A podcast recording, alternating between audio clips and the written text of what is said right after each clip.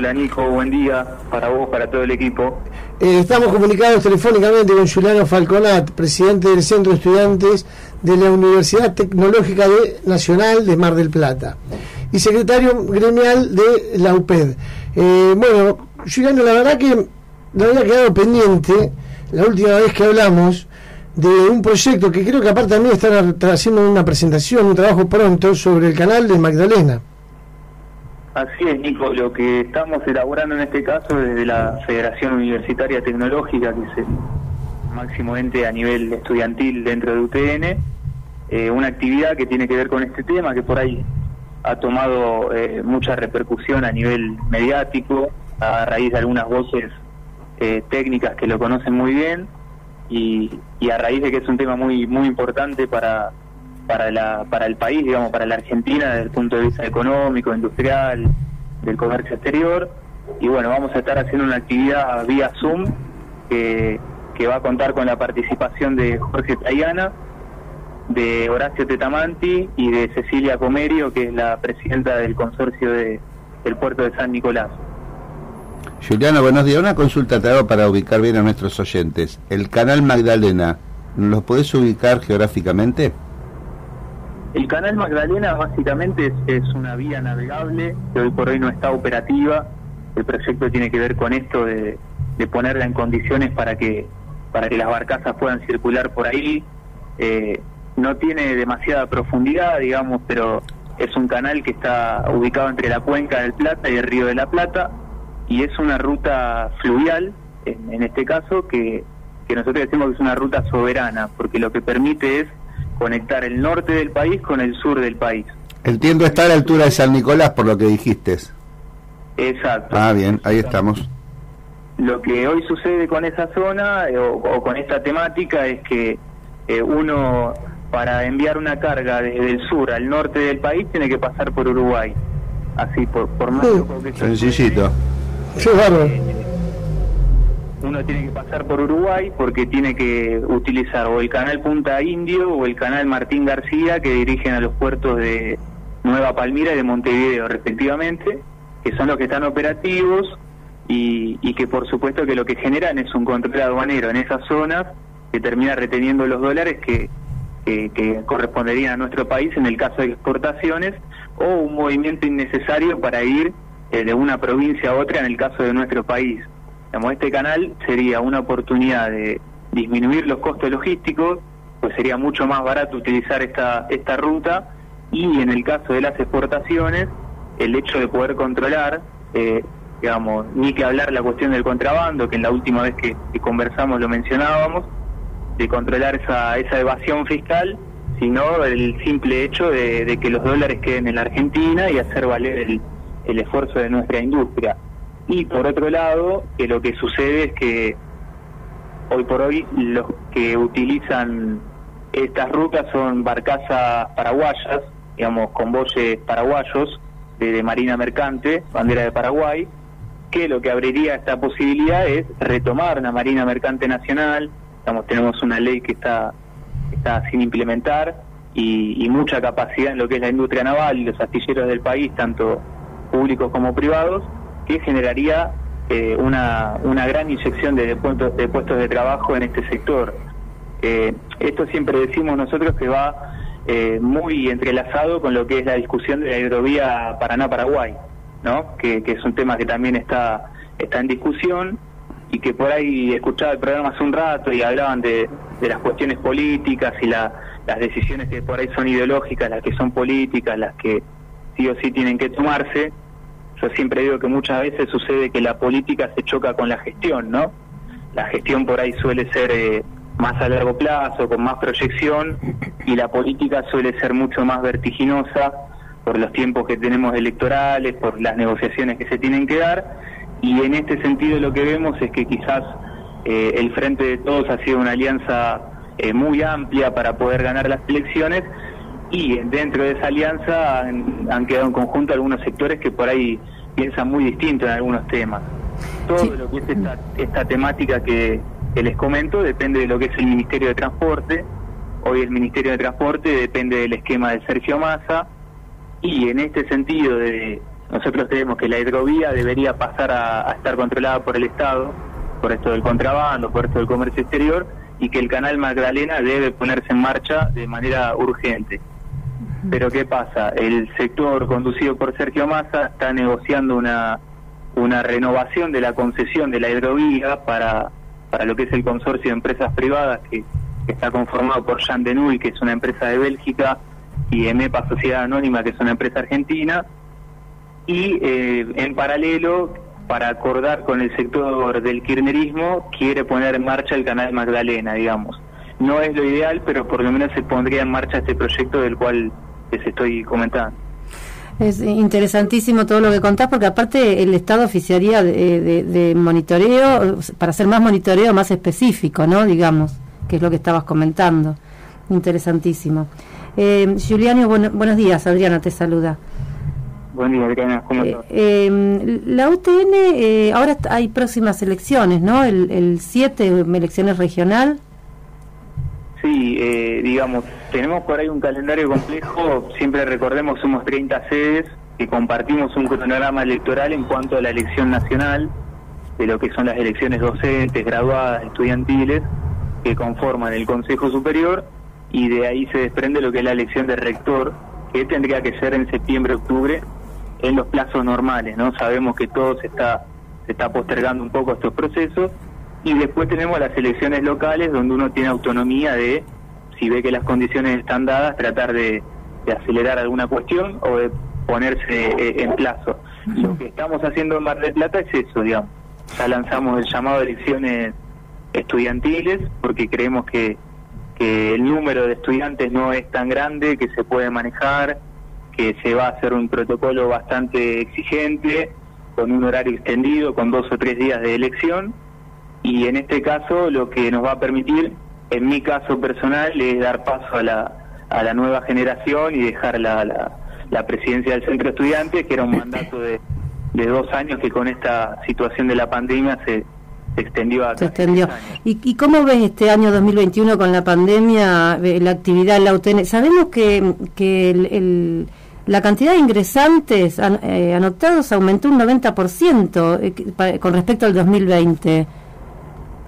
Eh, ¿Qué nos podés decir?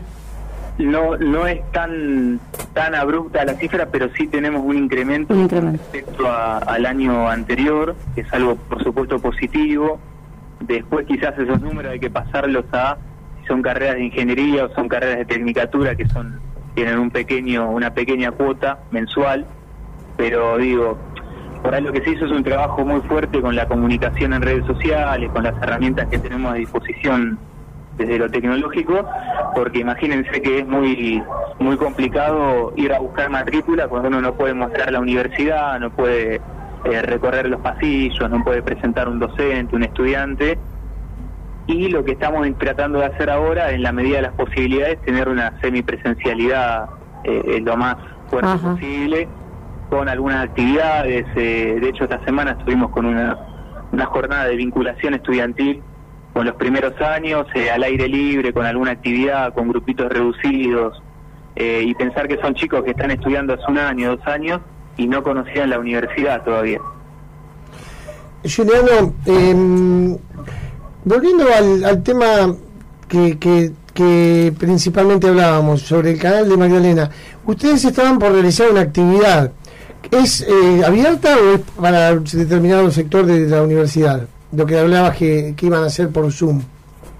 Esta actividad, Nico, va a ser abierta. Eh, siempre solemos abrirla a la comunidad en general, más allá de, la comunidad educativa.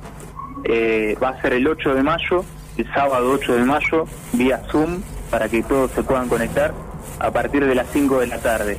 Lo que es la inscripción va a salir el día martes próximo por las redes UTN Food, UTN por las redes eh, sociales personales mías también, lo vamos a estar compartiendo y, va a contar con certificado de asistencia y bueno, esperamos que tenga una convocatoria importante porque, como te decía, esto permite que uno se pueda conectar desde cualquier sitio y porque los oradores, por supuesto, eh, son un panel que, sabe mucho del tema. Horacio Pitamanti, desde el punto de vista profesional y técnico, es una de las personas que más conoce estas cuestiones a nivel Latinoamérica, te diría.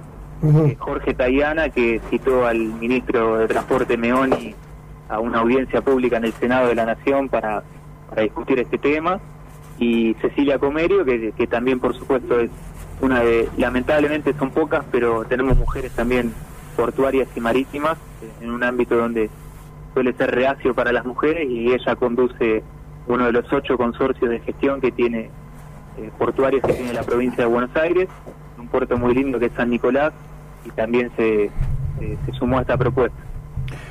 Bueno, la verdad que mm, tengo una pregunta. Las elecciones que hablaban, de, cambiando de tema, no te molesto mucho más. Las elecciones que hablaban de la UTN, eh, no sé si lo dijiste, ¿van a ser presenciales? ¿Van a ir a votar ahí a la universidad? Así es, así es. Eh, nosotros vemos quizás como, como precedentes positivos, te diría, por ejemplo, lo que fue la interna bonaerense de la Unión Cívica Radical. La Cámara de Plata y Batán votaron cerca de 3.700 afiliados que se desarrolló con total normalidad y yo les estoy hablando de una elección de 360 a 400 estudiantes. Es un número muy reducido. La dinámica va a ser eh, miércoles, jueves y viernes, 12, 13 y 14 de mayo, presencial en la universidad, de 9 de la mañana a 9 de la noche, como un horario extendido para que no se acumule gente en ningún momento, con todos los protocolos, los que conocen el edificio saben que quizás tenemos la, la, ventaja de poder adecuar la infraestructura a, los protocolos que requiere este contexto. Y, lo importante, decimos nosotros, es poner un manto de certidumbre, eh, de, certeza entre tanta incertidumbre ¿no? que tenemos a nivel social, económico, sanitario, tratar de poner un manto de certeza y relanzar este panorama electoral y mostrar que uno no quiere perpetuarse en los espacios que ocupa, sino que tenemos que someter eso a, la elección de cada uno de los de los representantes y que en todos los niveles de la política y en todos los ámbitos venimos viendo que hay una, crisis de representatividad por esto mismo de que quizás todo el trabajo que uno hace no se puede visibilizar porque lo hace a la distancia o con otras modalidades y porque los mandatos están se están extendiendo y bueno no no es la idea de los procesos normales. La verdad que, bueno, te agradecemos mucho de la comunicación, toda la información que nos brindás, eh, con la responsabilidad que trabajan en la universidad, como recién contabas, cómo va a ser la elección, eh, también eh, tu sabiduría siempre en el tema portuario y, y, el interés que a todos nos, nos debería preocupar porque repercute en la economía nacional de todo este tema de los puertos, ¿no? Recién justamente hablábamos del canal Magdalena, pero eh, para los que no escucharon la otra vez, eh, hay cosas que pasan y se pierde, se fuga muchísima cantidad de dólares por todo esto, que no hay buenos controles sobre los puertos y todo esto, ¿no? Eso sí, Nico, tal cual. Por eso yo les agradezco el espacio para que estas cuestiones puedan llegar a los oyentes y les despierte, en el mejor de los casos, curiosidad para, buscar un poquito más, sumarse a los debates, eh, que es lo que tiene que pasar, ¿no? A veces eh, nos quejamos quizá de, un programa social de 10 mil, 15 mil pesos que cobra un vecino nuestro, cuando en realidad eh, el, dinero eh, grueso y pesado se nos está escapando, nos están quitando espaldas nuestras, ¿no? Así que, ¿Cuánto dinero se escapa? Más o menos, ¿se sabe? Y se escapa, te diría, sacando una, una cuenta rápida, como hablábamos la última vez, no me animo a decir que haciendo esa reconversión financiera, económica, cinco o seis años se nos terminan los problemas, ¿no? se nos termina la, deuda externa, eh, sin ir más lejos, uno, yo por ahí era, era muy chico, pero recuerdo la etapa de los diarios en el año 2005 del diario Clarín que decía Kirchner le, le paga ya toda la deuda al FMI, que eran cerca de 10 mil millones de dólares, hoy lamentablemente es mucho más grande, pero en ese momento pudo pagar toda la deuda porque cobraba lo que producía. Él andaba eh, con su libreta para todos lados y, sacaba la cuenta de cuánto producía el campo y cuánto exportaba, cuánto se consumía acá para ver si le estaban robando o no le estaban robando eh, a, los argentinos y las argentinas.